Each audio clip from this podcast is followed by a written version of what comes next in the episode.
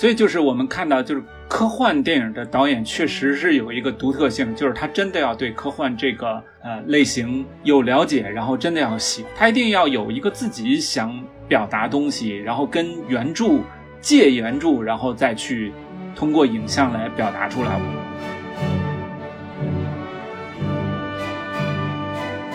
当代艺术家，你们在使用影像创作成一部有长度的影像作品的时候，他其实可以完全不管所谓戏剧呈现，他把影像在这个时间顺序里面排列下来，并不是要达到一个戏剧性的效果，它并不是一定要让你得到，比如说希腊悲剧里面的最终的一个升华，它只是在这个影片的这个过程、这时间的流动里面。带给你，留给你一个感受跟一个感官。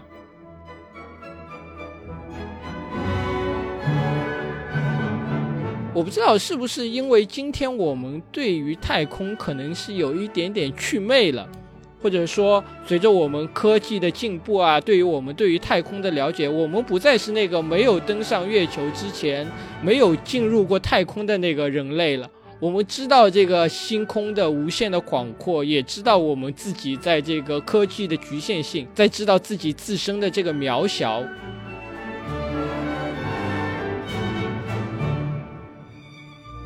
觉得现在的这种太空的科幻，确实是一个更加个人化、更加情感化，然后呢更加内化的这么一个过程，然后不再太突出那种星辰大海啊、人类的。命运啊，这些很宏大的主题，回归到一个相对比较更微小、更能把握得住的这么一种主题上来。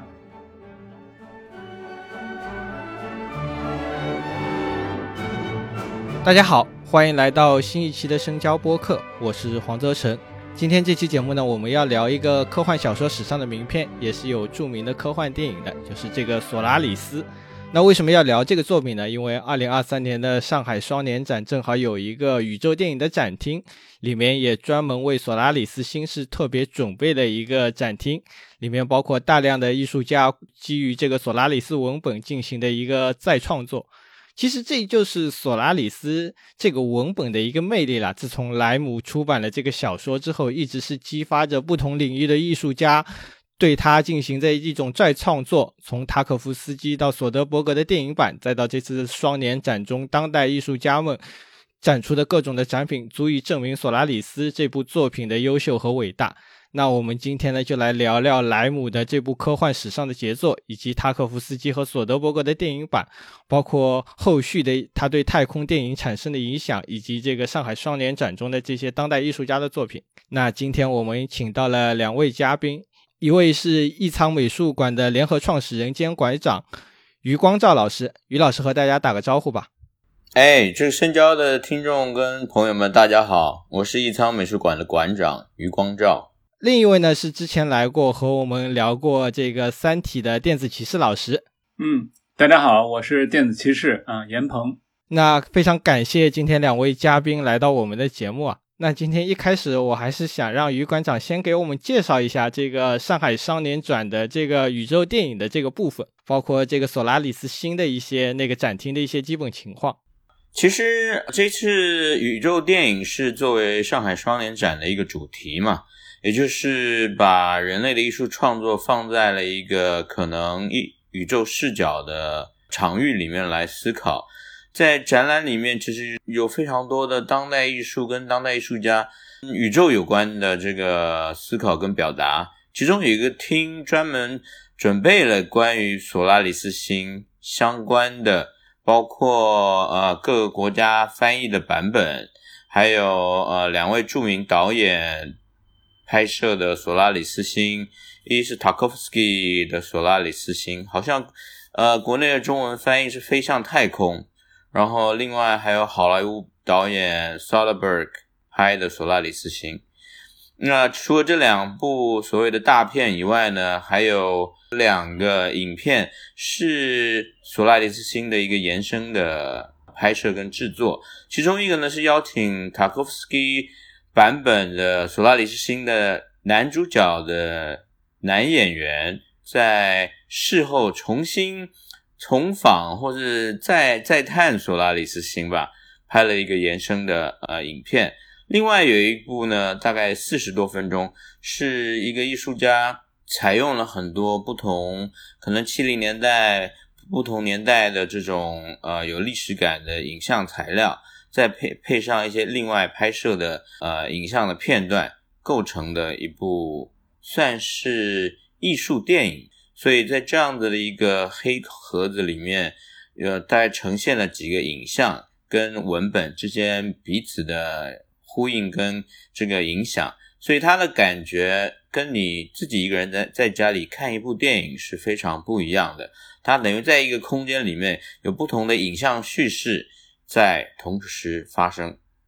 所以你看啊，这就是我最开始提到的嘛。索拉里斯他作为一个文本，现在已经变成了一种创作的母题，是激发着一代又一代的这样的创作者。我不知道两位第一次接触到索拉里斯这个文本是什么时候？我大概要快追溯到二十年前了。那个时候我是刚刚开始看科幻小说，然后看了大量的这种黄金时代，包括新浪潮的科幻小说。但是我第一次看到索拉里斯星的时候，还是被震撼到了，因为他和当时的那些。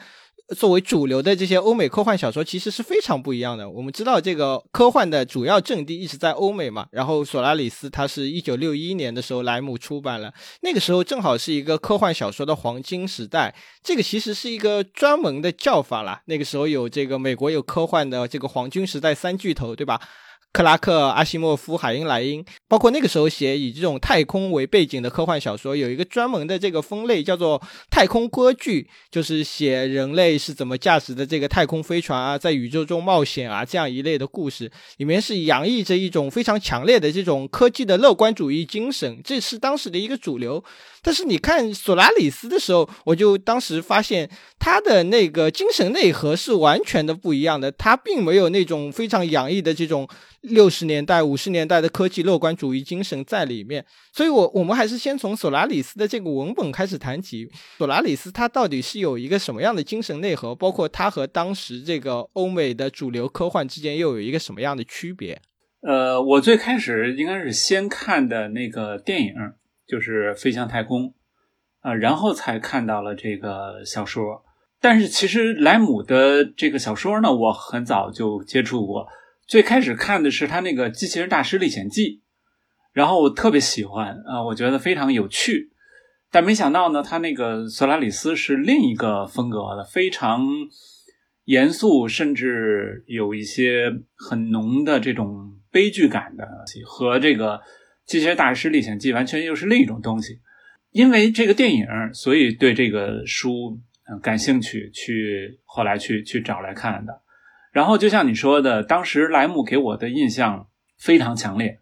就是当时我已经看了很多的科幻小说了，但是我感觉莱姆是完全不一样的这么一个科幻作者。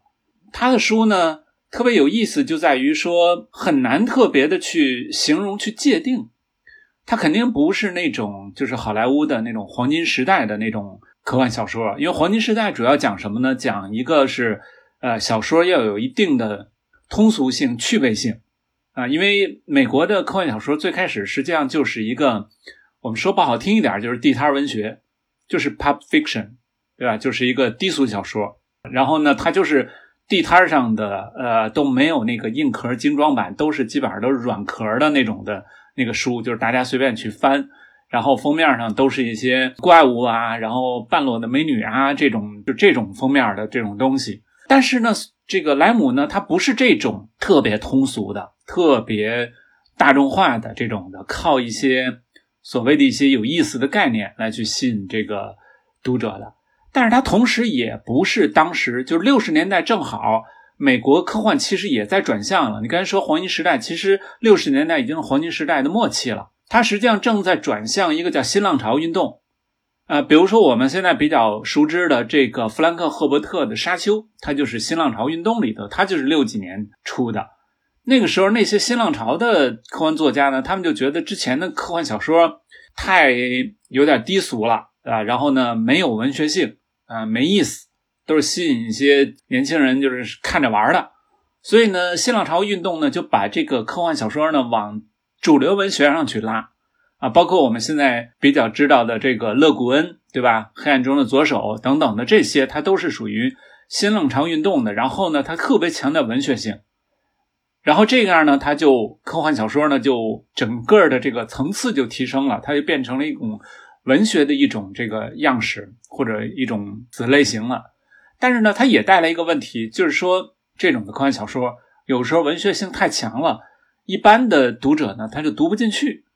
读了半天也读不懂，说什么东西？但莱姆呢，他也不是这种的，他也不是那种特别强调文学性、艺术性，然后和普通人拉开距离的。你像我刚才说的这个《机械大师历险记》，包括他的其他几本书，也不能说是那种拒人千里之外的。像这个索拉里斯，大家就可以去看，其实没有什么很难懂地方，或者说他的难懂不在于他的呃文本里面。是在于它的主题呀，它的表达的东西是在于一个思想或者意识里头的难懂，而不是在于字面上难懂。字面上其实莱姆的文字是很好懂的，很好看的，也没有什么特别就是复杂的这种就是文学的用了很多的这种样式。他的索拉里斯星一开始就特别直截了当，就是直接就进入，就是我要到这星来了，然后出了什么事儿都直接交代给你的。中间也没有那种，比如说视角跳来跳去啊，或者用一些很晦涩的一些手法呀。虽然它有一些历意识流的东西，有一点点，但是它整个来讲，并不是那种就是拒人千里之外的文字。所以莱姆呢，他都不算，他既不算是特别特别强调文学性的，也不是那种就是通俗小说的。而且呢，特别有意思，就是莱姆本人是个科学家嘛，他是个非常著名的科学家。但是我们知道，就是。美国的科幻小说的好多作者也是科学家，对吧？阿西莫夫、克拉克都是呃科学家，呃，要不呢就是比如说是很重要的科普作家，像阿西莫夫就是既是科学家，也是科普作家，也是科幻小说家。对，那克拉克呢，他写科普比较少，他主要就是就是科学家。但是美国的这些科幻作者，这些出身于科学家的，他们往往就会。怎么说呢？就是在科学上比较重视这种严谨性，甚至有些小说我们知道是写的在技术上或者在科学上变得比较晦涩。比如说特别有名的这个叫《龙蛋》，对吧？这个《龙蛋》的这个作者呢，这个他就是研究中子星的，然后他就根据中子星这个写了一篇小说。这个这个小说有好多的读者被称为是。伪装成小说的论文，它实际上就是个关于中子星的论文，非常非常的难懂，对吧？这个其实，在呃美国的科幻小说里头，其实是有不少这样的流派的，就是写的非常的严谨。那这个莱姆他是个科学家，但是你会发现他里头很少用特别呃怎么说特别复杂或者特别这种技术性的。特别科技性的这种呃表达或者说是概念，去放在他的小说里头，你可以看到他小说里头都是，即使介绍一个东西，介绍的也都很简洁，都很平实，就是你基本上都能看得懂啊。这和好多的这种就是科技出身的这种科幻作家也很不一样。所以我觉得莱姆身份是一个特别有趣的，他的作品。的定位也是一个特别有趣的一个点，就是在一个非常杂糅的、非常多样性的这么一种状态，而恰恰它的表达也是多样性，所以这是我对莱姆一个就是最大的一个感受吧。然后我觉得索拉里斯星就是他的这么一个创作理念的，也算是一个集大成的作品。其实索拉里斯星就是 Lam 的小说，我三十年前是第一次读的。那个时候大学快毕业吧，所以我们那时候有一门课特别讲这个科幻小说与古典神话，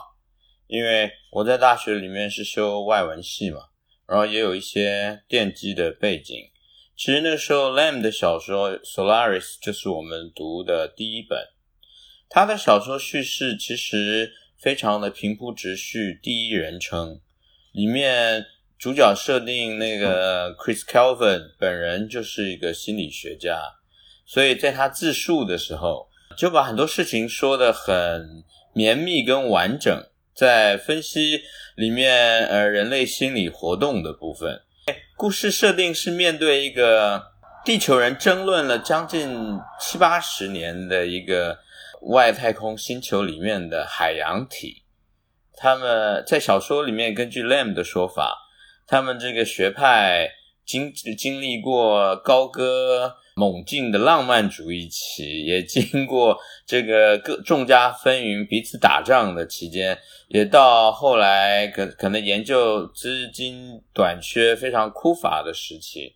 所以基本上在他的小说里面，就把人类的知识文明史，有时候对于一个。不管是文艺运动，甚至是一个科技书写，都做了一个很大概括的整理或者呈现。然后，呃，我们那时候读，其实更多是读里面，呃，提到了很多可能跟西方宗教学、跟希腊古神话有相关的一些呼应，像，呃，里面很简单的用三个主角。的结构来讲述这个故事。当然，另外那一位他的同事已经 Kelvin 到的时候已经死了，但基本上留在观测站里面只有三个人。那个海洋生物体创造出来的客人不包括其中。把这个 Kelvin 送到这个观测站的那艘太空船，船名叫做普罗米修斯。然后这个。Kelvin 的这一位客人来的时候，他们对他的描述是他是 Aphrodite，呃，Aphrodite 就是维纳斯的另外一个名字。然后整个主角还有他们的境遇也提到了《奥德赛》神话里面一个类似的情节，就是船员水手被这个呃莲花岛里面的女妖所迷惑。始终无法离开，就好像这三个主角在这故事里面观测站的故事一样，他们始终都没有办法离开，甚至到了故事的最后，是决定他们到底要留下来还是离开。那时候大学的时候读的时候，怎么说呢？因为是念书的关系吧，所以把它想的比较稍微这个学究一点，还要跟这个我们以前读的希腊神话做一些对比。但是后来。读读了小说，我才看过 Tarkovsky 的电影，才看了 Soderbergh 的电影。电影所表达的跟所讲的，其的确是跟小说完全完全是不一样的。呃，因为这一次的播客，我又重读了一次《索拉里斯星》，这一次是读译林的中译本。呃，大学的时候是读英文本嘛，然后读了之后，呃，感受又不太一样，因为其实，在文本里面。因为是文字的关系，它可以用很简洁的方式介绍很多思想的流派。因为我觉得 Lam 在这部小说里面更想要探讨的是人类知识的边界，然后人类到底是一个以一个什么样的角度去探索太空。像刚刚主持人说到，有一段时期科幻小说是所谓的 space opera 嘛。太空歌剧其实都是非常打鸡血的。这个人类要去开拓新疆，在我们大学读书的时候，我们把这个当做是另外一种后殖民主义的流弊啊，就是大家过去总是有这种开疆破土的想法，你要去征服哪一个地方，带来新文明。其实这跟基督教精神文明有很大的强关联。那个时候我们在读大学的时候。已经对这种想法跟观点保持一种非常敏感的距离了。那在索拉里斯星的这个小说里面，这个文本里面呢，就始终在讨论，呃，这些科学家们，因为他借由这个主角的这个陈述，其实提出了很多所谓研究索拉里斯星的学者们前仆后继的研究成果。然后有些觉得它是一个生物体，有些觉得它是一个机械体。然后这研究来那儿研究去，始终把它当做是可能始终从人类的角度去理解所谓的外星的一种存在体，但是很有更有可能是这个外星的存在体根本就不依照人的思维行动作为准则、作为理解、作为逻辑，我后来在重读这个中文版的时候，觉得这部小说又历久弥新，因为现在大家包括在当代艺术界也是在谈去人类中心主义。大家经过疫情这几年，可能对于地球、对于环境、对大自然，甚至延伸到对于整个宇宙，有一个新的理解跟新的体悟。不是什么事情都是人类说的算了吧？小小的病毒就可以把人类搞得乱七八糟。它还是一个非常简单的，也不能说是一个生命体吧。它不过就是一链 DNA，一链一串蛋白质而已。就是我觉得啊，这个刚才说到，嗯，太空歌剧，其实索拉里斯不能算是很典型的太空歌剧。对，它是一个有一点变化，就像你刚才说的，呃，首先最早时候的太空歌剧，它基本上都是一个很正能量的一个东西，呃，而且呢，它是在就太空发生的，其实多多少少有一点狗血的一些一些故事，对，它都是比如说在呃飞船或者在这个就是外星球，然后呢，呃，刚才这个余光长也说到了，它大部分是一些开疆拓土、冒险。它是有点像早期的这个海盗文学，它是把海盗文学给给转移到太空上去了啊，所以最开始的太空歌剧，你现在看起来其实都不是特别有意思，你会觉得它有一点过时，它的一些思想性的东西也相对比较有陈旧的感觉。但是索拉里斯这个，它虽然是一个在外星的这个监测站上发生的这么一个故事。但是，它基本上和嗯，比如说比较就是经典的那些太空歌剧来来比较的话，已经发生了很大的变化。它的呃这个人物关系非常的简单，然后呢，它是一个带有惊悚性的，但是是一个深入到人的内心世界的这么一个故事。而这个绝大部分太空歌剧都是向外的，都是向外扩张性的，它的故事的发展方向也都是向外的。啊，之前有那个迪士尼拍的那个《火星公主》，对吧？他那个其实就是啊，他那个叫《火星》，他那个电影改了，就是原原来的那个作品就是《火星公主》，就是到火星上去冒险，然后把那边的这个公主给给娶了。这是很多的这个太空歌剧爱写的，就是一个人跑到太空去冒险，然后经历很多的事儿，然后一个英雄主义的东西，然后可能抱得美人归啊，等等等等的，这解决了一些很。这个宏大的一些问题啊，这样的一些态度的东西，所以索拉里斯星其实在取向上是完全跟它相反的。索拉里斯星是一个向内的一个一个东西，当然它可以归在太空歌剧这里头，但我觉得它应该算是一个很特别的一个变体了。那既然我们刚刚。也讲到了哈，索拉里斯星后来是被改成了两部电影嘛，一部是这个一九七二年塔可夫斯基的这个飞向太空，然后二零零二年这个斯蒂芬索德伯格也是改了一个美国版，虽然是基于同一个文本，但是这两部电影关于这个索拉里斯的表达其实是完全不一样的，而且他们是收获了完全不一样的口碑。塔可夫斯基的那版当然是毫无疑问的这个影史上的经典了，但是这个索德格伯的那一版基本上就是一个毁经典的这样一个作品了。那所以我们这里可以来聊一下，就是关于呃索德伯格呃和这个塔可夫斯基他们对索拉里斯的这个电影版的不同的诠释，为什么会造成这样完全不一样的这种改编的方向，以及他们为什么造成了这种两极不同的差异的评价呢？那个。呃，对我是看完了这个《飞向太空》以后好多年，然后才看到了索格德索德伯格的这个这个版，当时就感觉确实是就没有必要 拍了，就本本身，呃，而且特别有意思，就是你看啊，这个莱姆是个波兰作家，那塔尔科夫斯基是这个苏联，但他们之间的其实确实有一种相近的血缘性的东西。就是他们的很多对世界的理解啊，他们的包括他们的美学态度是很接近的。但是特别有意思啊，就是莱姆是不喜欢塔尔科夫斯基这个版本的啊，这个这个很有很有意思。就是有时候你拍的挺好，但是这个原作者不认，对吧？这个其实我们知道这种情况其实很很多见，包括那个史蒂芬金对，比如说《闪灵》也不喜欢，对吧？然后结果他自己拍了一个版本，其实拍的不好，拍了一个电视电影，这这种情况很多见。作者有自己的一些呃想法嘛，但是其实从我们这个读者或者观众来讲的话，我觉得塔尔科夫斯基已经把这个索拉里斯的精髓给拍出来了。虽然他和莱姆的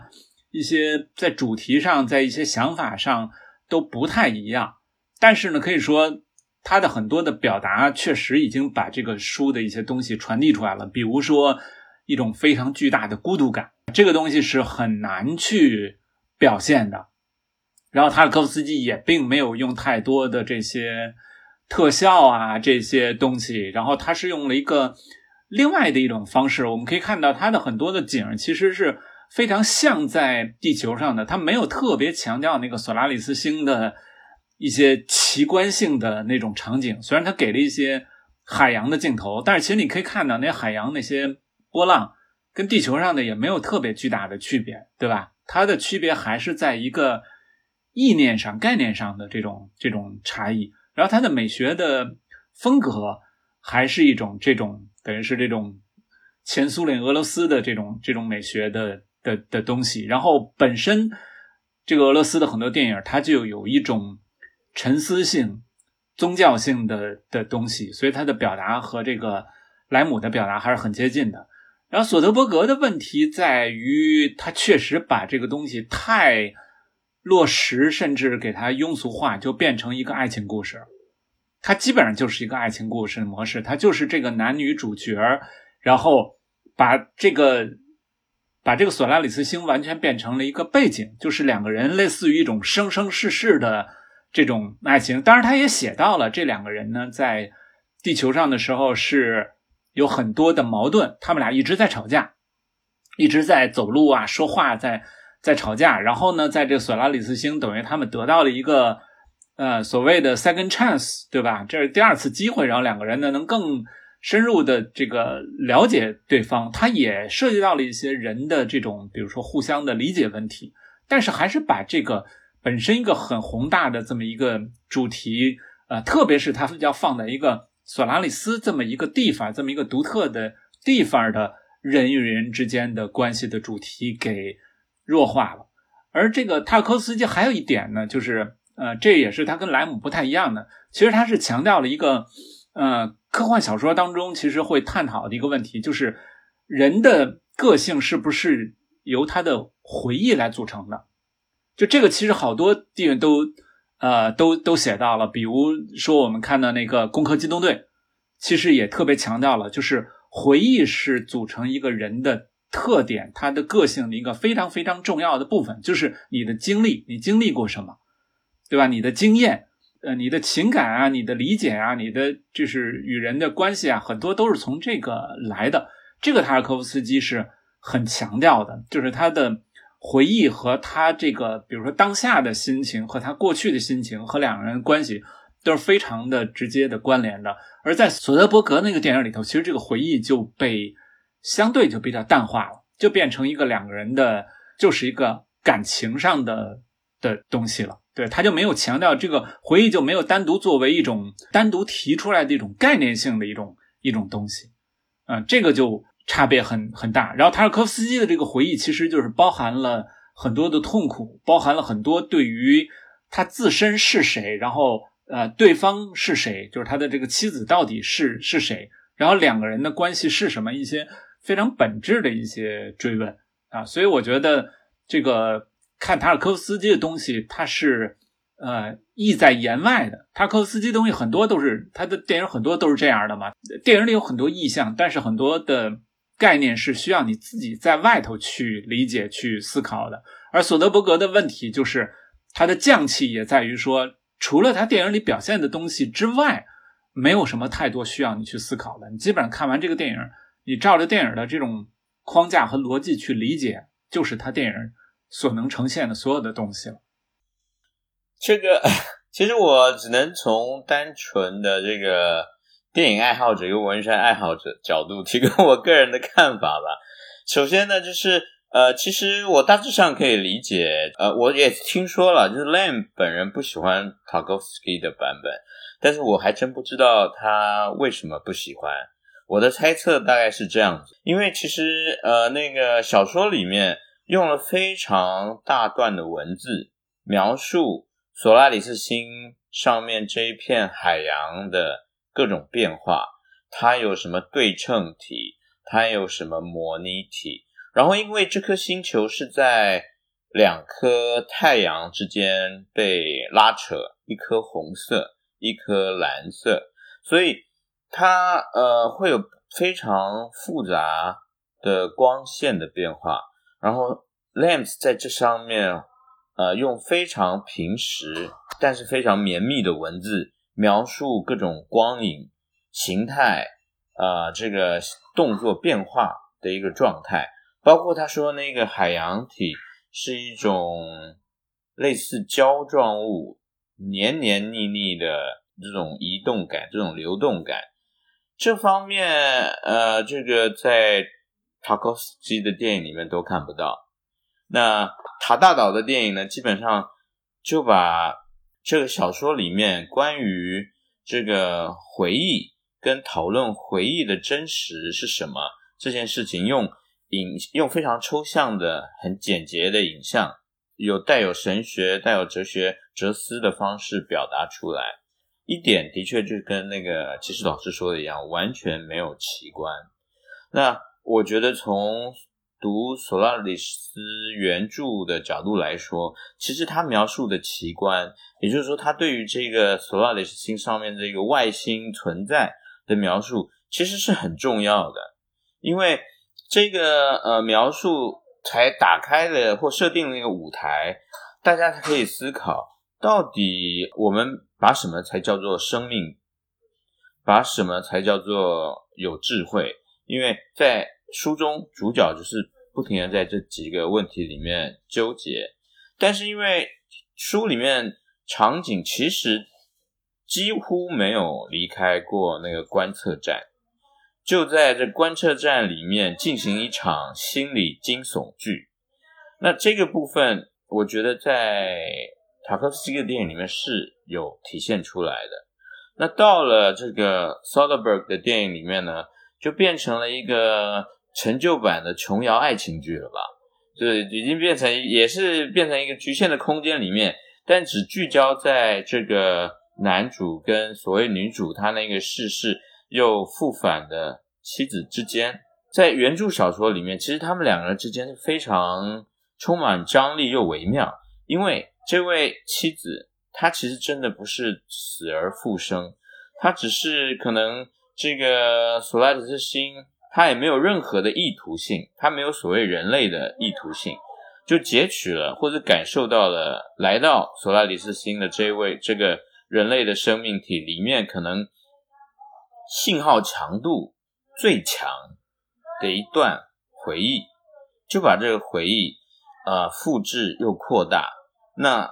根据这个回忆来产生一个物质的基础跟物质的创造，创造出他的这个已经死去的妻子来。但这一位死去的妻子记忆是破碎的，他对于他自己，呃，为什么来到这个观测站来见的见他的这个 Kelvin 也不知道从何而来，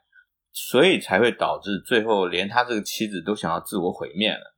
所以在这方面描述上面是非常非常的有意思，相对来说，在小说里面就给了大家很多方向可以探索。那我自己是期待，可能还有第三部《Solaris》吧。第三部《Solaris》心里面至少可以真正把这个奇观般的视觉更。抽象化、更艺术化、更有指向性的表达，这个在呃双年展里面也没有看到。但是双年展的其他展厅里面有很多艺术家，呃，他不一定是做根据《索拉里斯星》这本小说创作，但是他的视觉做法里面可以有些展厅你是可以看到所谓索拉里斯星那个海洋的一一部分的意思吧。你可以把整个双联展当做是一个寻找索拉里斯星的线索的一个大游戏场。哎，我插一句，其实刚才于馆长这个提到，呃，就是如果再拍这个索拉里斯星，其实我觉得对现在这个就沙丘的这个导演维伦纽瓦其实是个挺适合的人选哎。哎，我们联我们联名公开信请他拍吧，我觉得他真的蛮适合的。其实老师说的对。但但维伦纽瓦这个档期比较满啊，他现在好像要拍《沙丘》，要拍第二部嘛，然后后面他要去拍那个克拉克的那个鱼对与与拉玛相会，与拉玛相会。你看，其实其实我刚才有一个就是没说的，就是与拉玛相会，其实在有些方面和索拉里斯星真的是很像的。像在哪儿？就是索拉里斯星的这个海洋，就是一个对人类的各种的试探，各种的这种跟你的沟通是完全。不反应的，对吧？就是一个非常非常神秘的陌生。这和与拉玛相会里头的那个发现的那个外星的那个飞船是一致的。那个外星的飞船也是人类上去各种的办法去看，说这个原来好像有一个种族在里头，他们好像呃跑掉了，消失了。然后他们这个飞船为什么呃从这个地球旁边这个路过？然后他们这个到底？我们人类的一些这种跟他沟通的，是不是能够呃让他们知道、意识到他们还活着没活着？就所有的这些人类的举动，那个拉玛都没有回应，就不理你。然后呢，人就飞走了，就从这个过了这个太阳系的轨道，然后又飞走了。而且他结尾的时候还暗示了一句，说是这个就是拉玛人做事总成三嘛，就是说这是第二次。就是小说写的是第二次拉玛回归，因为以前已经观测到过一次，但是没上去，然后就说明他还会有第三次再回来。这就是说，他真的是无视人类，我管你怎么样去跟我沟通，你是想利用我也好，还是想跟我联系也好，我不管你，我一次一次过来，然后我也没有任何的，你猜不出来我的原因，猜不出来我的目标，猜不出来我的倾向的东西。这个和索拉里斯刚才于馆长也说到，这个就是去人类中心。的这种态度是非常接近的，所以就是说，科幻大师还是有这种，就是哎，这个相通的地方。因为我不知道，我我我首先我可以肯定，维罗纽瓦肯定他自己是一个科幻迷了，他自己应该他自己采访里说他是很早就开始看《沙丘》啊这样的作品的，所以他肯定是对这个科幻小说是肯定有一些自己的感情在里面的，这也导致了他会去思考一下像科幻小说的内涵啊、主旨啊什么的，这个肯定是跟索德伯格这样的一个导演是不一样的。我我基本上从索德伯格的这个。索德伯格的这个索拉里斯心里面，你是看不到他对科幻的热爱，他其实就是把它降格成了一个普通的这种爱情故事，对吧？其实我来看这个两部电影和这个原著之间的区别哈，我其实可以用科幻这个改编的另一个经典的例子来给他做一个对比，就是这个《宫壳机动队》，对吧？它有这个漫画版，后来也有这个动画版，包括后来有这个电影版。那个押井守的他的这个电影版其实是更注重哲学上的思考啊，来讲灵魂这样的东西，来讲记忆这样的东西。那神山健治的那个 TV 动画版其实是更关注社会层面的东西，他会去讲议题对这个社会层面的冲击，包括人和人之间的关系。那那个侍郎正宗的这个漫画版其实是更关注一些科技层面的东西。包括后来好莱坞也是改了一个这个《宫壳机动队》的这个电影版嘛，那它其实就是一个单纯是一个 IP 的再创作。世界观包装一下，然后弄一下视听层面上的那些东西，当然这个也是一个没有成功啊。回来看索拉里斯这个两个不同的导演，其实是也对这个文本加入了一个自己的这个理解，当然有成功有失败。因为我这次回去看这个索拉里斯新，就是塔可夫斯基的那个版本，我注意到一个呃，也是一开始的疑问了，就是他开始花了四十分钟来讲地球上的事情。他并没有像那个小说的一开始，包括像那个索德伯格一开始来讲这个，直接人就是到了索拉里斯心上。那为什么他要讲这些在地球上发生的那些故事，不停的汇报工作啊、开会啊？其实是有一点点自我，我自己感觉是跟这个影射了一下苏联当时的那种官方意识形态上的这些一些东西，包括。呃，就是苏联那个体制中，其实对开会这些东西是非常重视的嘛。呃，你看苏联当时官方对意识形态中对于这种科学的态度，其实也是蛮值得玩味的。我们知道，苏联相当时长的一段时间内，他们对量子力学啊这种一些看上去有一点点呃，不太好解释的这种科学理论，一直都是很排斥的。包括他们的这个科学家内部也是一直斗争的。这个在那个索拉里斯塔可夫斯基的那个版本里面，一开始开会也是提到了这样一个东西，就是大家互相在争论。你可以看看到，他其实是有一点点影射的。包括这个也跟塔可夫斯基他自己和这个苏联。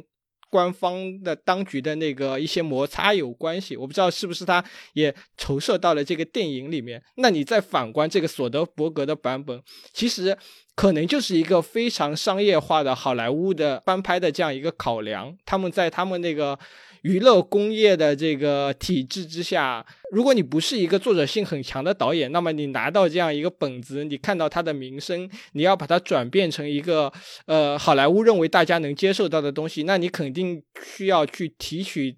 它当中最能被大家观众接受到的东西。所以索德哥哥就把它拍成了一个爱情的故事。所以你可以看到这两个导演他们是从不同的出发点。去重新的塑造了这样一个文本，肯定莱姆自己是不会喜欢。无论他看到哪个版本的这个拍摄的电影，他都是不太会去喜欢这样的一个改编的。我觉得就是呃，主持人你刚才说的这个，其实就就是塔尔科夫斯基他本身的特点和这个莱姆的一些呃差异性的东西，就是莱姆他经常会借助一点点儿呃，比如类型化的一些壳儿。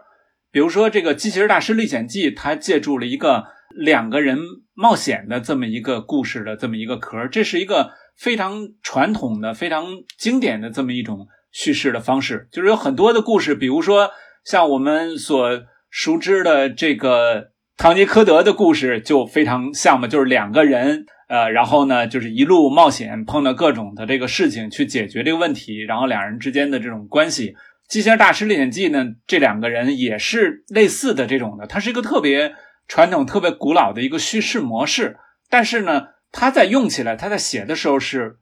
反这个模式的。其实，在某种程度上头，他很多的故事最终的导向是一种很虚幻的、很荒诞的这么一个故事，而不是像啊，包括我们刚才比如说是一千零一夜那样的好多的故事，都是会讲一个很惊悚的故事，然后最后得到一个。道德的这种训诫的这么一个结果，对吧？就是你要这个善良，对吧？你不能贪财等等这些的。然后你会发现，在莱姆这儿，他借了这么一讲故事的模式，但是他所有的故事到结尾，你都得不出来一个特别明确的，特别是道德上的这么一个结论，就是很含糊，很莫名其妙。然后呢，这两个人有的时候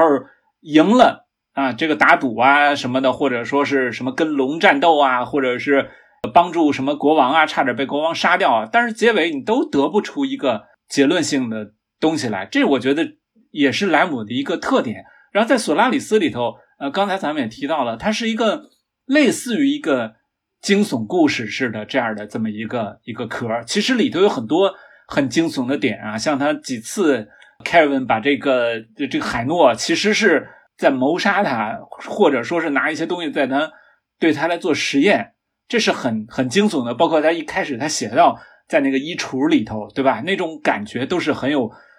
惊悚片或者说是那种类型小说的感觉的。但是他在整体上他又去消解了这种就是类型化的写作的方式。他的大段的主要的，刚刚女主馆长也提到了，是他这凯文这个人的个人的一种思考反思。不停的质问、质疑，这个其实又变成了一个挺典型的这种类似于俄罗斯文学，包括波兰文学的一些这个经典的特征，就是就比如说我们我们说这个卡拉马佐夫兄弟，对吧？他就不停的在个人的内心的纠结、斗争，然后各种的矛盾、各种的内心的独白等等的东西，所以他是把一个类型化的东西，然后又一个反类型的方式给给给讲出来。然后我觉得这个点呢，恰恰就是说，是索德伯格他又把这个一个反类型东西又套回到一个类型的壳里头去，就把他特别有特质的那部分给扔掉了。然后塔尔科夫斯基呢，我觉得做的好的一个地方呢，是他索亚里斯拍成了一个很纯粹的一个文艺片儿，他完全没有类型化东西。那他比索德伯格的那个类型化呢，总体来讲选择就是更好一点，他找到了一些不同的东西，所以像。刚才主持人说的前面四十分钟，其实对塔尔科夫斯基的电影是非常重要的，它是奠定一个基础。咱们刚才其实也说到了，塔尔科夫斯基的很多很多片子其实都是在讲回忆。然后这个和塔尔科夫斯基的另一个就是《潜行者》，其实对照起来也特别有意思，因为《潜行者》也是改编自一部科幻小说，就是《路边野餐》，是这个斯特鲁加斯基兄弟的，是这个俄罗斯的一个科幻作家的。然后改的也很大，因为斯特鲁兹加斯基兄弟其实那个小说也没有那么强的文学性，它也是一个带有惊悚的故事，就是老跑的那个核辐射区去去抢东西，呃，拿一些那种很奇怪的外星的呃人留下的一些碎片，然后有的特别有用，有的没用。它本来这个小说是一个，也是一个带有惊悚的、带有啊类型性的这么一个故事，然后塔尔科夫斯基呢又把它变成了一个。特别强的回忆性的，然后有很多的这种个人内心的东西的这种创作方式，所以我觉得这个塔尔科夫斯基的这个《飞向太空》，恰恰是因为前四十分钟他奠定了很多就是回忆性的东西，来去给那个后来的那个主角以一种怎么说呢，打一个基础。另外一个我们会发现，就是它的开头和结尾实际上是一个。特别对应的，这也是塔科斯基的一个一个特点吧。他经常有用对应性。他的结尾再回到地球，然后那个回到地球用了一个很长的长镜头，然后这个也是莱姆没有去这么写的。莱姆的结尾很其实很很干脆、很直接的，没有这种就是好像来一个余余韵余味的。然后这个塔科斯基里头多次的提到了这个主人公他的那个小屋，他过去那个旧的那个那个屋子。然后屋子里头的很多东西，屋外的一些场景，那都是他的一个主人公的童年的回忆，对吧？那书里头其实对于他童年的这种的描写是没有那么那么多的，所以塔尔科夫斯基是把这个人物的整个的一生的东西、回忆的东西都包含进去，不断的用回忆和现实来做一个一个对应，而且他结尾的时候其实有一层意思，就是你看他好像是要抛掉在。索拉里斯经历的这些事儿，他要回归到一个他的家庭，回归到那个小屋里头去，这是有点儿有一点反科技的这种这种态度的。这个是莱姆其实没有的。莱姆虽然有有反思性，但是他并不反科技本身，因为莱姆是个科学家嘛，所以你看他的很多的书里头，他会去反思科技带来的一些问题，但是呢，他不会反这个科技整体的东西，整体的态度。而这个塔尔科夫斯基的片子，为什么我们有些科幻迷其实没有那么的喜欢？因为塔尔科夫斯基完全变成了一种艺术性的、神性的、宗教性的这种理解，所以呢，他这个人物经常是把一些带有科技思维的，就比如说这个复制人，这本身他就认为是一个呃违背，就是违背神学、违背宗教性、违背人的本性的这么一件事儿。这么一个技术也也好，所以他对于那个大海其实是感觉是有一点儿排斥性的，就是你拿这些东西来去考验我，来去刺激我，然后最后我就想离开这些东西，回归到我一个最原始的我的记忆的那个本体里头去。那个东西是我人之为人，我之为我，我这个凯尔文之所以为凯尔文的所有的东西不在外面，不在宇宙当中。而在于我的小屋里头，就是我的一个小屋，就拥有了我的所有的全部，就是我的整个宇宙。所以我觉得这个点可能是跟莱姆的想法是不太一样。所以我就觉得也可能是因为这个，我觉得特别是这结尾，可能莱姆是不喜欢的。哎，我倒是想问那个主持人跟骑士老师，其实 Soderbergh 索德伯不算是个差的导演。然后我也不是很明白他的这部电影为什么会变得如此的俗套呢？他，我觉得他以前他厉害的作品，不就是在这种套路之间找出一个新颖的角度吗？这个我倒是蛮好奇的。呃，可能索德伯格他不擅长这这种东西，就是索德伯格，你看他其实他并不擅长拍情感，或者说也不太擅长拍这种意念意向性很强的作品，他的。作品你看，包括这个最经典的那个十一罗汉的那个系列，然后他之前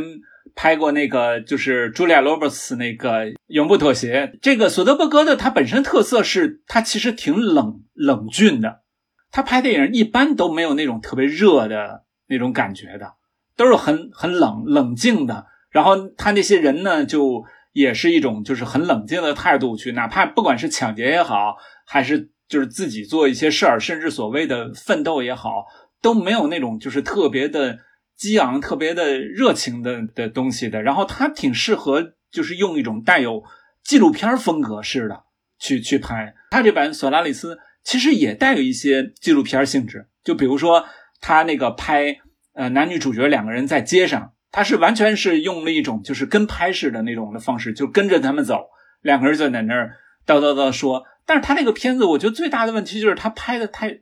太太热了，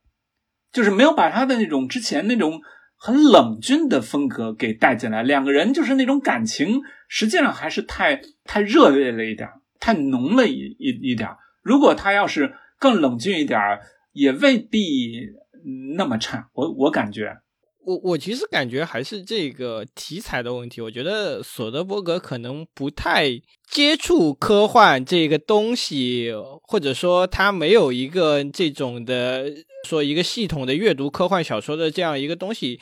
那他拿到这样一个文本，包括甚至有这个塔可夫斯基的《珠玉在前》之后，他只能靠自己的去想象，把里面他能够拍的，或者说他最能擅长拍的那些东西去把它拍出来。那他提纯出来的这个东西其实就是感情，他无法去驾驭那些更加我们说可能是玄学啊，或者说是更加深刻的关于这些记忆啊这些东西，可能在他的这种创作履历中就没有这样的题材给他去展。示，其实我挺也挺好奇的，为什么他要接一个这样的片子？他明明知道自己就不太能够掌握这样的东西，是不是就像好莱坞可能是就扔给你一个本子，或者说他们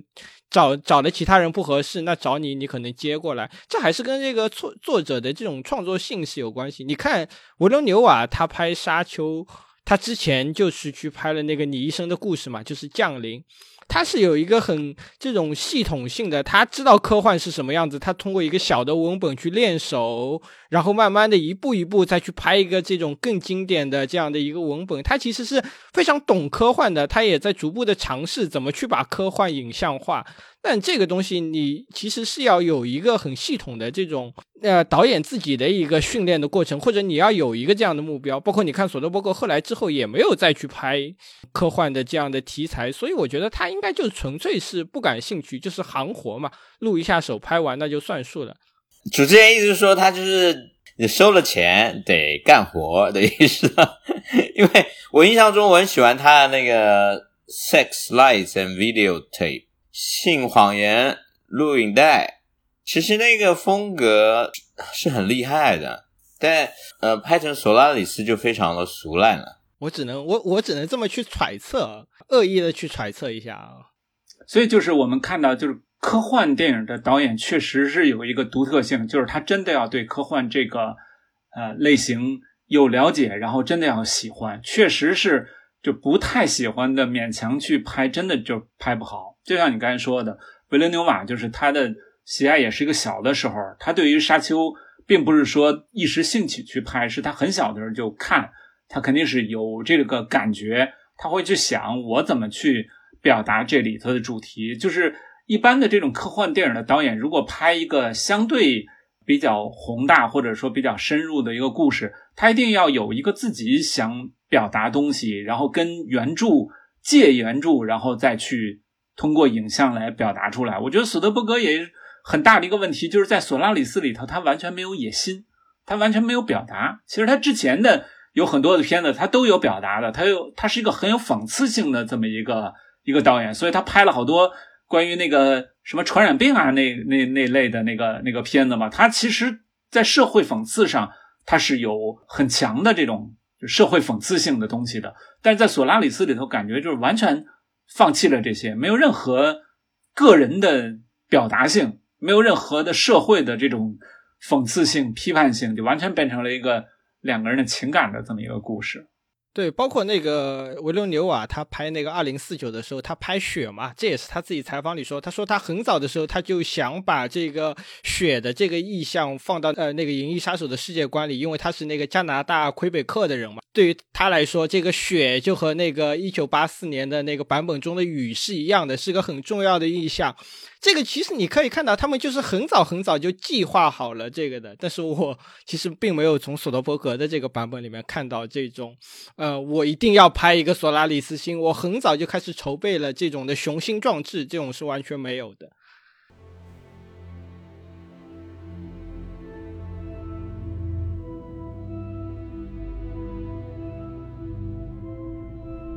豆瓣现在也已经推出了播客收听功能，在豆瓣上关注深交 Deep Focus，你就可以同时听到我们的两档节目：以影视文化为主的深交 Deep Focus Radio 和以书籍为主的以读攻读。我们也在豆瓣上欢迎大家的到来。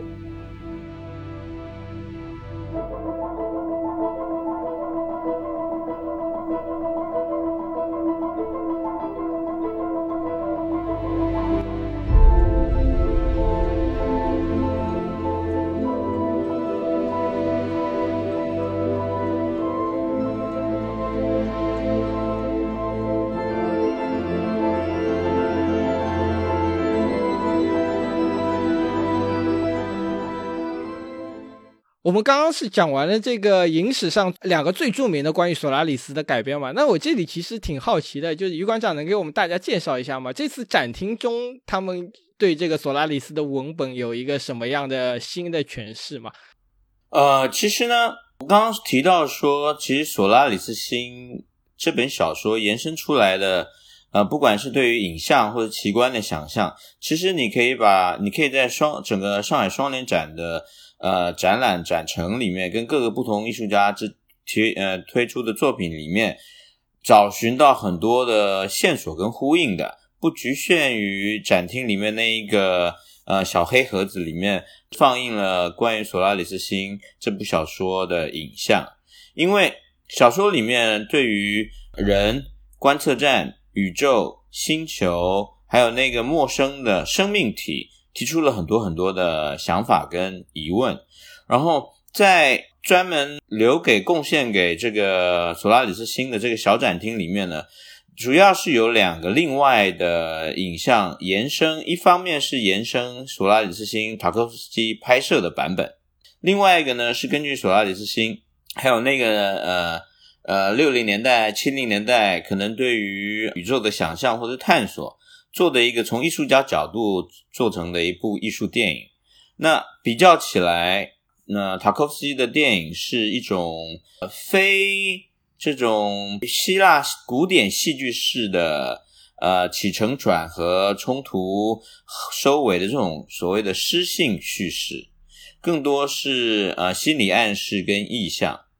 然后另外一部呃影片呢，则是把。男主角那位演员重新带重新在呃回访所谓回到地球之后会是什么样的生活？因为在电影里面是说男主角 Kelvin 这位心理学博士回到了地球，但是在原著小说里面其实并没有这么写，因为最终的小说结尾是结尾在他开了那个飞行器，重新去在这个索拉里斯星海洋的表面做了一番探索。然后在海边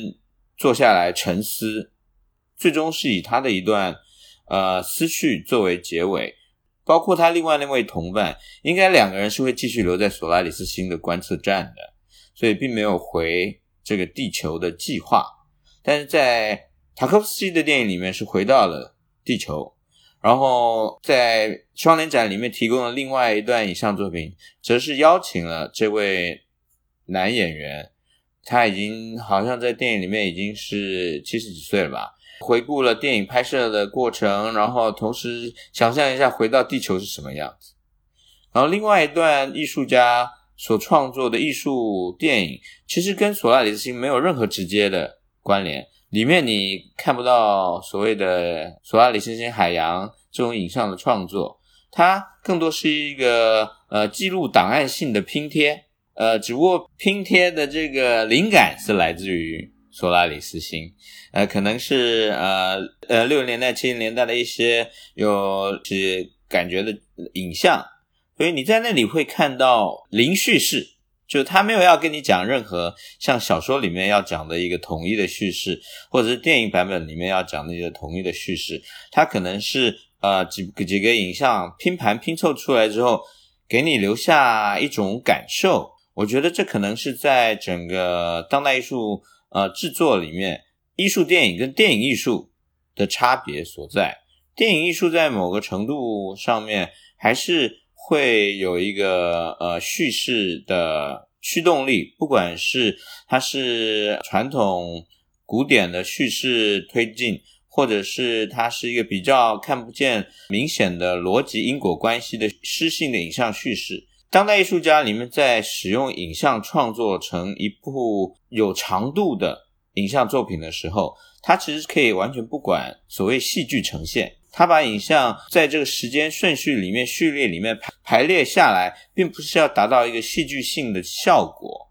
它并不是一定要让你得到，比如说希腊悲剧里面的最终的一个升华，它是在这个影这个影片的这个过程，这时间的流动里面带给你留给你一个感受跟一个感官。因为双年展这一个展览是主题就落在宇宙跟电影嘛。所以在展场里面，其实你可以看到很多艺术家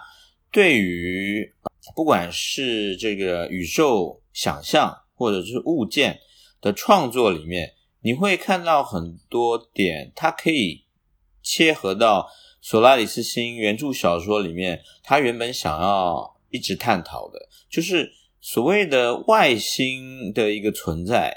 是一个什么样的可能性。然后他对人又是什么样的关系？像他可能一点都不在乎人是怎么想的，他完全是跟人没有任何沟通的可能性的。然后在双年展里面，你可以看到类似飞行船的奇观物件放在一个当代艺术的场域跟空间里面呈现。你也可以看到有些艺术家。结合声音跟甚至雕塑的手法，呃，他可能创造了一个物件，有点呃，有点像《二零二一太空漫游》里面那个人类发现了一个原始的呃黑色的立方体，然后充满了神秘不可解的力量，在双年展的呃展览展展览的作品里面都可以看到，所以我觉得呃，大家去看那个展览的时候，也可以从索拉里斯星的角度。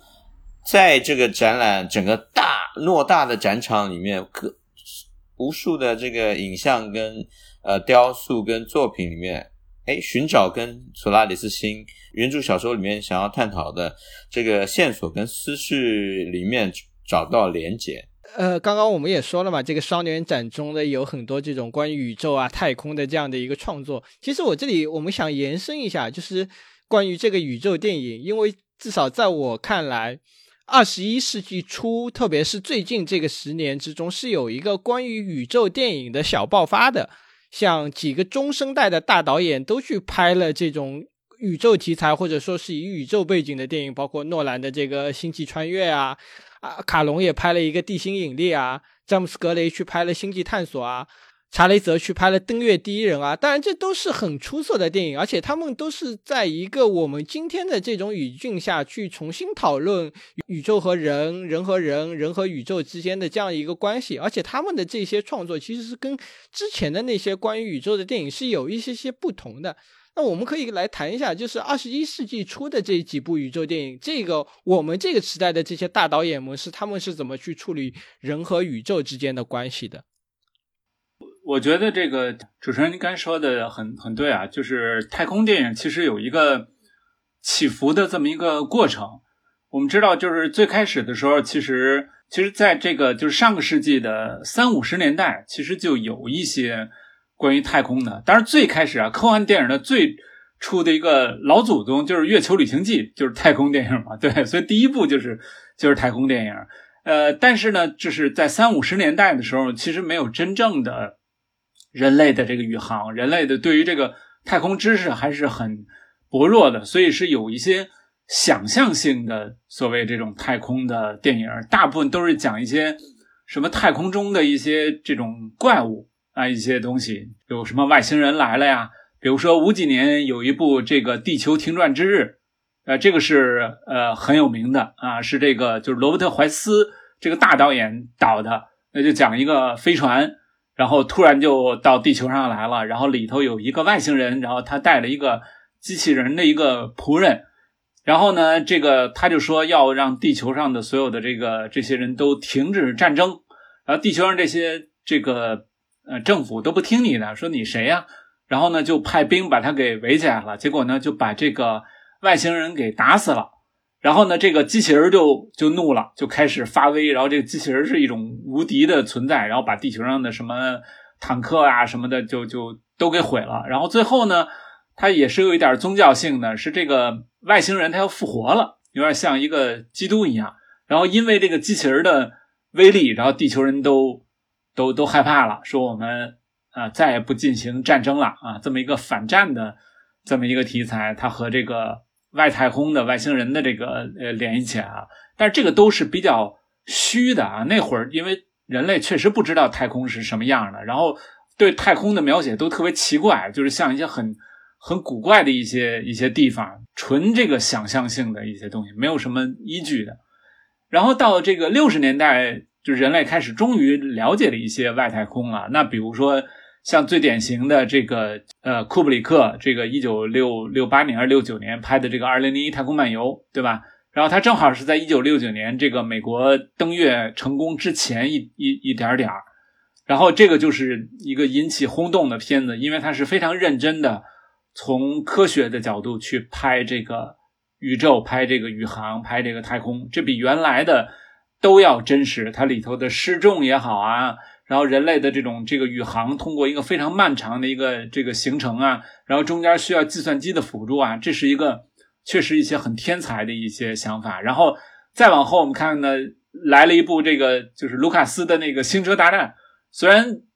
不太科学，但是呢，它对于太空呃有很多的这种这种描述，这种星球之间的一个死星一下就能把一颗这个就是行星或者恒星给。毁掉，用一些能量武器，它也是很用一些很先进的一些一些东西，对吧？然后呢，这个宇宙飞船会进入到一个超空间的一个状态，然后再从超空间里出来。这个应该说还是有一些科学性的东西，跟那个三五十年代那种纯粹胡想就就很不一样了。它还是有一些特别先进的技术做这个背景的。然后我们看那个呃飞船里头，它需要一些什么超光速的一些引擎。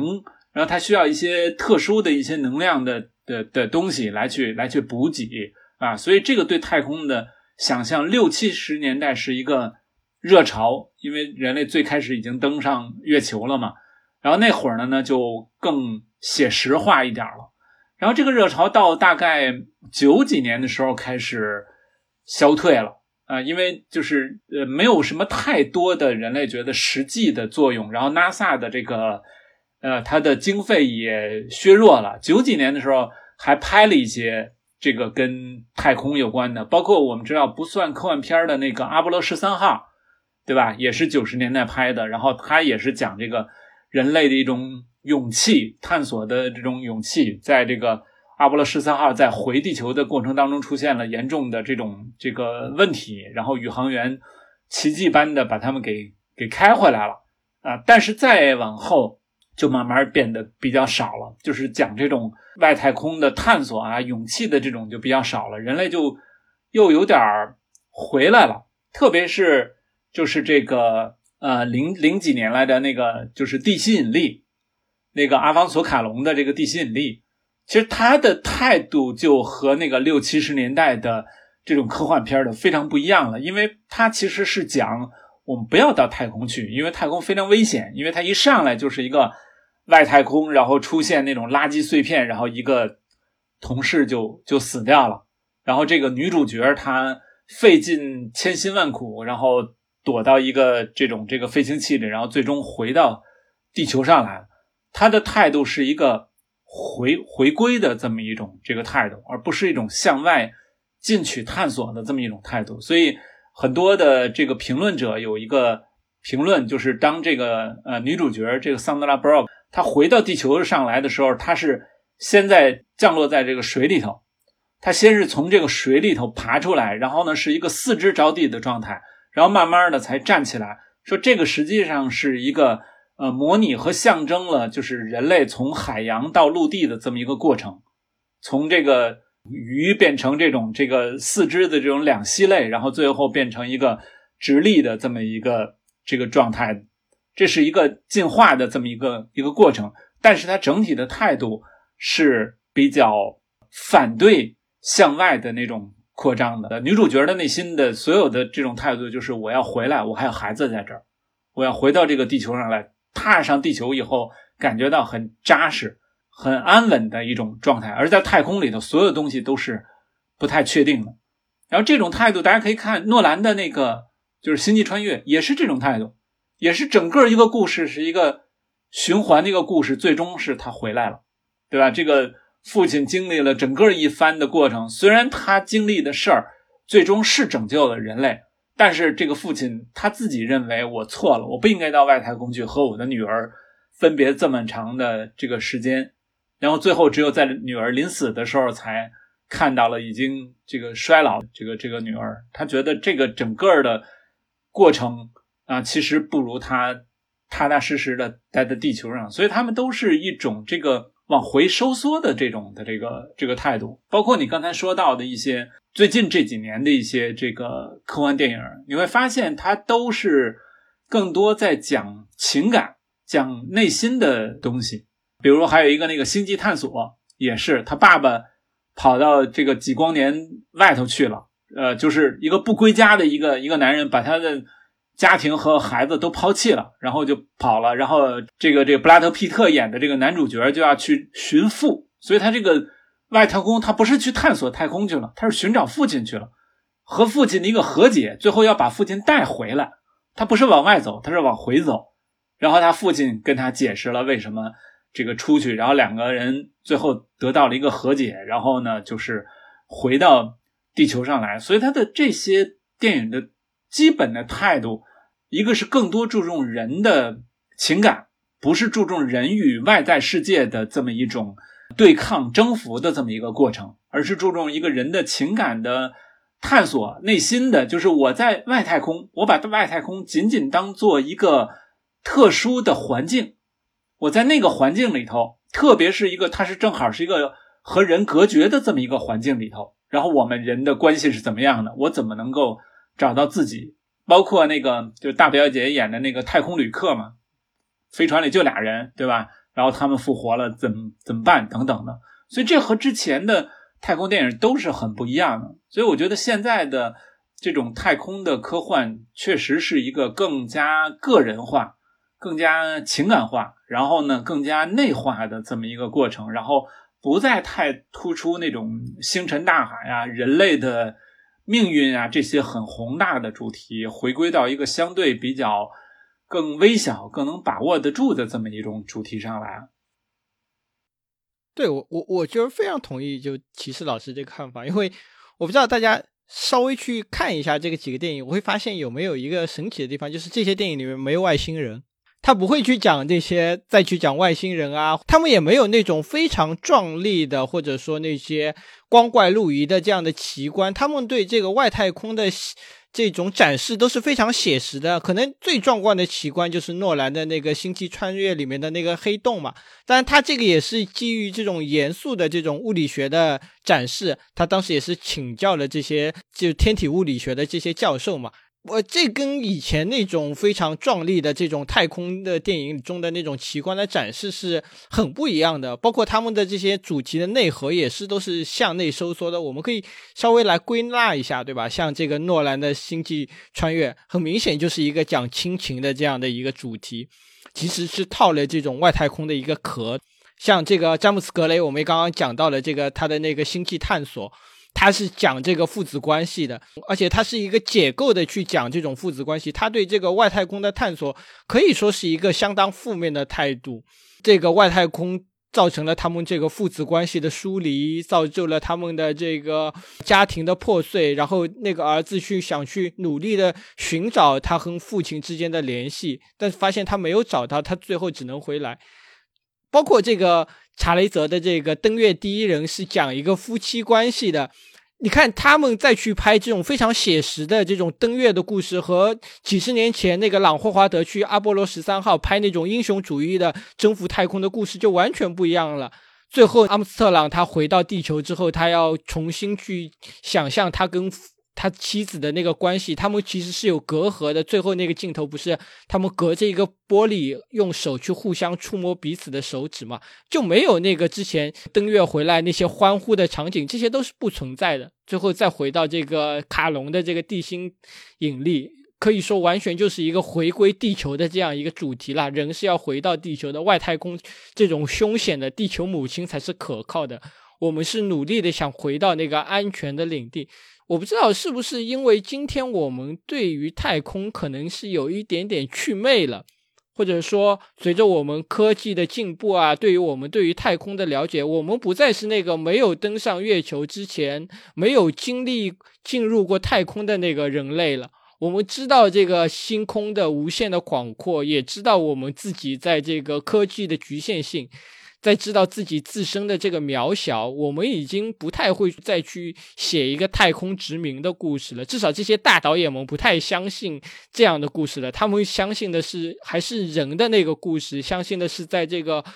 孤寂的太空之中，在那个陌生的环境之中，人会发生一个什么样的变化？我们的感情会发生一个什么样的变化？站在太空的角度，站在那个孤寂的角度，我们去重新回看我们的地球，回看我们的家乡，回看我们的亲人会是什么样子？这个其实和那个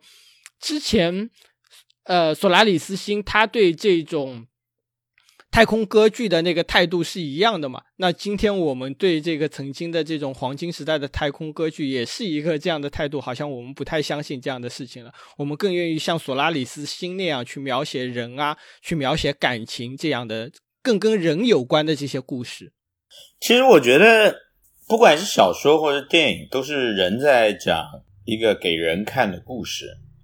所以很多时候那个宇宙甚至外太空。始终是都被当作是一个他者来处理的。当然，在最早时期，像其实老师提到一早期的那些太空电影描述外星人的时候，其实那个时候那个影视作品就很直接的反映可能当时的冷战的环境、冷战的情势，所以把他者看作是一个威胁，外星或者是外星人，或者是这个。外太空就是一个未知的威胁，它可能会来消灭地球，会来伤害人类。到后来，我觉得刚刚提到那几部，的确是也反映了我们现在整个社会文化的变迁吧。我觉得现在已经失去了那种大家说，呃，不要说宇宙大叙事吧，连全球化大叙事。这个呃环境都已经跟几短短几年前做了天翻地覆的改变了，所以现在这样子的呃时空环境里面，我们可能更专注的，的确是有更更在我们自己自家的关系，人与人之间的关系，或许这样在我们现在这个时代更有说服力，更能够打动人。但是话虽然是这么说。呃，我倒是蛮期待《三体》的，《三体》还是对于这个呃外星文明往外走，倒不是说有一个类似呃太空歌剧般的宏伟的志向，但是这个理解跟探索的呃心情跟想法始终都是在的。我还蛮期待看《三体》的。对，我觉得就是呃，这个其实也。呃，不矛盾。呃，怎么说呢？确实就是在现在的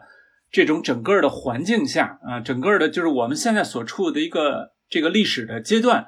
确实各个方面都在跟以前就是发生很大的这种嗯变化。比如说对宏大叙事的这种这个消解，这已经是呃很长时间的这种的了。然后刚才于馆长说到了，因为。呃，包括我们看到了这个就是新冠的这种过程，然后大家会发现，我更注重我身边我的这个跟我的亲亲人，然后朋友的这种这个情感的关联。我们会发现，我们即使在这种情况下，我们也可能变得非常的孤独，对吧？非常的这个封闭，非常的呃隔绝。那我们就会发现，我们和那个外太空的那个距离确实是非常的遥远，因为我们在六七十年代那会儿有一个科技的突破，科技飞速发展的这么一个过程。当时人们觉得，就是什么上火星啊，然后甚至人类这个移民啊，是一个很。很快就能够实现的这么一个过程，所以人们是充满了一种这个兴奋和期待的。但是我们后来发现呢，就是这是一个非常非常复杂的一个事情，就是我们人类的能力还是极为有限的，所以就是又回到对身边我们能把握得住的一些事情的这种。关注，这是一个很正常的一个发展过程。我们人类的发展过程就是反反复复的嘛，对吧？这个向外，比如说之前这种大航海时代，那就完全是向外扩张。然后大航海时代之后，它就有会有一个反动的一个一个过程，就会可能我们关注这个这个人，不是关注外在的这个世界，它都是会这样反复的来去来去发展的。我们现在这个过程正好是一个。科技上的虽然有很多科技的突破，我们看到人工智能的这种突破，但是实际上并没有像六七十年代那样一个巨大的一个一个变化的一个过程。而人工智能的突破其实也更多的是跟我们身边的事情相关。我们需要改变的可能很多，先是身边的能不能帮我们做一些最基础的一些事儿，对吧？能不能帮我们总结做 PPT 呀？然后能不能帮我们解决这些？家庭的这这些这个问题呀，对不对？让这个扫地机器人能聪明一点，别别那么傻呀，等等等等。就是我们发现，我们身边已经有很多的问题需要解决了。我们人与人之间的关系，比如说我们不同的理念之间的这个的，这很多东西都需要去把它厘清，把它需要去去调整的。然后这样的话，这个外太空的这么一个大叙事呢，有的时候就会显得过于的遥远，而且过于的。空泛，其实它要需要解决很多具体的问题。如果不解决这些具体问题，你光有一个我我明天就要上火星的这么一个态度是肯定不行的。其实就是索拉里斯里头写到的东西非常的有价值，虽然它不是它的重点，但是非常有有有价值。就是如果人在那样一个环境里头，他会不会发疯？他会不会感到孤独？他会不会他的内心他自己？这个和自己或者自己和周围的人就产生一种这种强烈的一些一些问题、一些矛盾，就原来在日常生活里不会显现出来的一些问题，可能在那个环境里头就变成了一些很严重问题了。其实我们看到这索拉里斯里头，这个凯文和呃另一个那个那个人他们之间的关系其实也不好，因为他们都不谈自己内心最深处的这种记忆，这是他们的创伤、一些隐痛。他们也没有真正的去进行沟通，其实这也是一个问题，就是为什么最开始那个人自杀了，就是因为他是自己去承受的，承受不了，并没有想到说我们两三个人类我们可以去解决，或者我们和地面上的怎么能够想办法去去沟通。所以，我们人类真的要走到太空的话，其实心理的问题、生理的问题，可能远远比那个。呃，就是物理上我们怎么做飞船啊，怎么用什么燃料啊，可能是更复杂、更为严重的这些的这个这个问题。这不可能说我们把硬件都解决了，我们人就可以去了，对吧？其实我们人是很复杂的这么一种这种这个群体或者说个体。所以现在的太空的其实恰恰是在探讨原来没有探讨的一些问题，比如说那个朱丽叶·比诺什拍了一个《太空生活》，里头非常。简单非常直接，就是太空里头人的性欲、情欲怎么办，对吧？这个东西实际上是要提出来的，有有很大的这种问题。然后还有一个那个谁演的那个比邻星，讲了一个母女的问题。你真的就是星辰大海，但是他最后的他的一个想法就是我在起飞前我要见一下我女儿，然后他采取了一个违反规定的这种方式，自己偷偷去去去见了。但是这对他来讲是。很很重要的，就这些问题在以前的都看不到。以前你看我们组织很严密，我们该该起飞了起飞了，每个人都是充满着信心的，对吧？这个虽然有家庭，那家庭都非常的理解，所有的妻子都坐在那个观测台上，说祝你这个什么这个安全的回来，然后回来以后都像英雄一样的去去欢迎他。但是其实有很多非常细微的东西就都没有写到。你看那个呃，有一个美剧也是最近这几年的，叫那个《从地球到月球》。其实他的写法，包括还有一个叫《为了全人类》，他都是写了很多人的心理的问题。比如说，为什么让他当第一这个主飞的那个人，为什么我就不行？有可能我的技术比他强，但是可能我们两个人的一些性格的问题啊，一些其他的一些原因啊，导致就很多的很复杂的情感的问题、关系的问题，在以前的太空电影里都是看不到的，都是以前太空电影太大了，太太表面化了，所以现在变成了一种非常具象化的这么一个。当然，我认为刚才就是包括于馆长说到《三体》的，我认为就是你。怀着一种对于太空的向往，还是非常有意义的，对吧？并不是说我们就不考虑那些东西了。所以，埃隆·马斯克为什么在现在被大家所称道，就是他既是一个实干家，也是一个梦想家，这是很难得的地方。他不是在空想，他没有那么的那么那么的理想化，他也不想一些什么我我到底做这个事儿的目的是什么？但是我做这个事儿，我要有很坚实的基础。我要有钱，对吧？我要采取一种很这个合理的一种试验的这个这个方法。我一一个一个的炸这个火箭，但是我能承受得起。但是我不是想一步就造出一个特别完美的一个火箭。对太空的思考和对太空的表现，其实有可能再过一些年，可能又会有一些变化。比如说我们的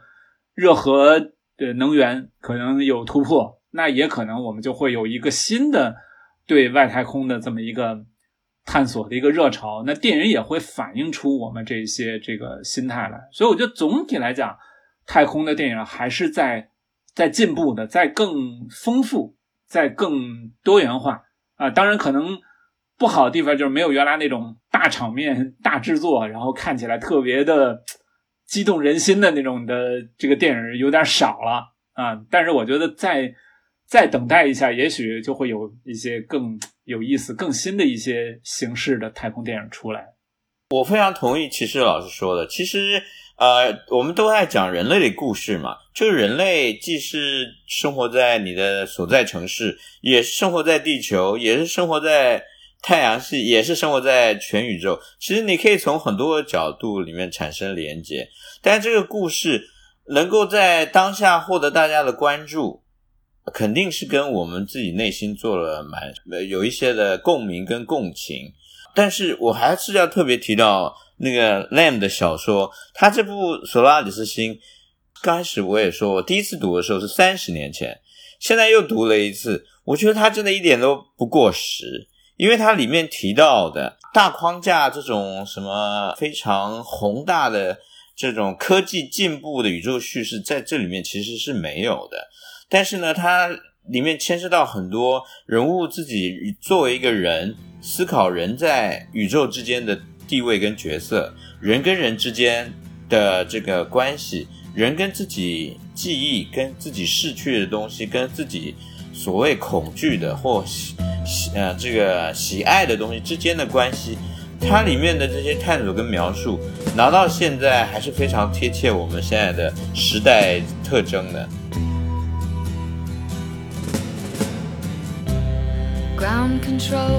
深交播客现已推出全新付费节目《现代主义文学百年》，站在历史的维度，从作品出发，回到作家本身，讲述文学史上的奇迹之年，伟大的现代主义作家们和作品诞生背后的传奇故事。第一期可完整免费试听，详情可点击深交主页的 banner 查看。让我们穿梭时空。回到现场，一起领略现代主义文学的精妙之处。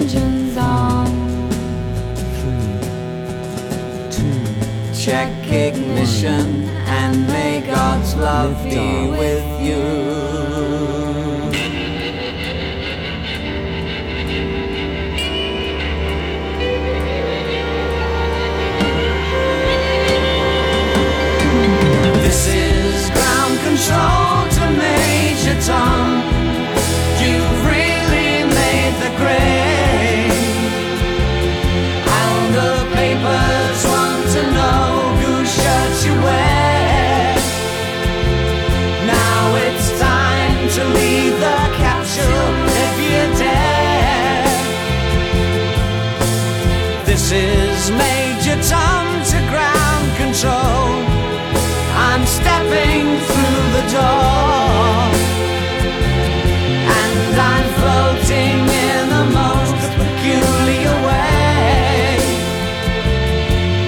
the stars look very different today.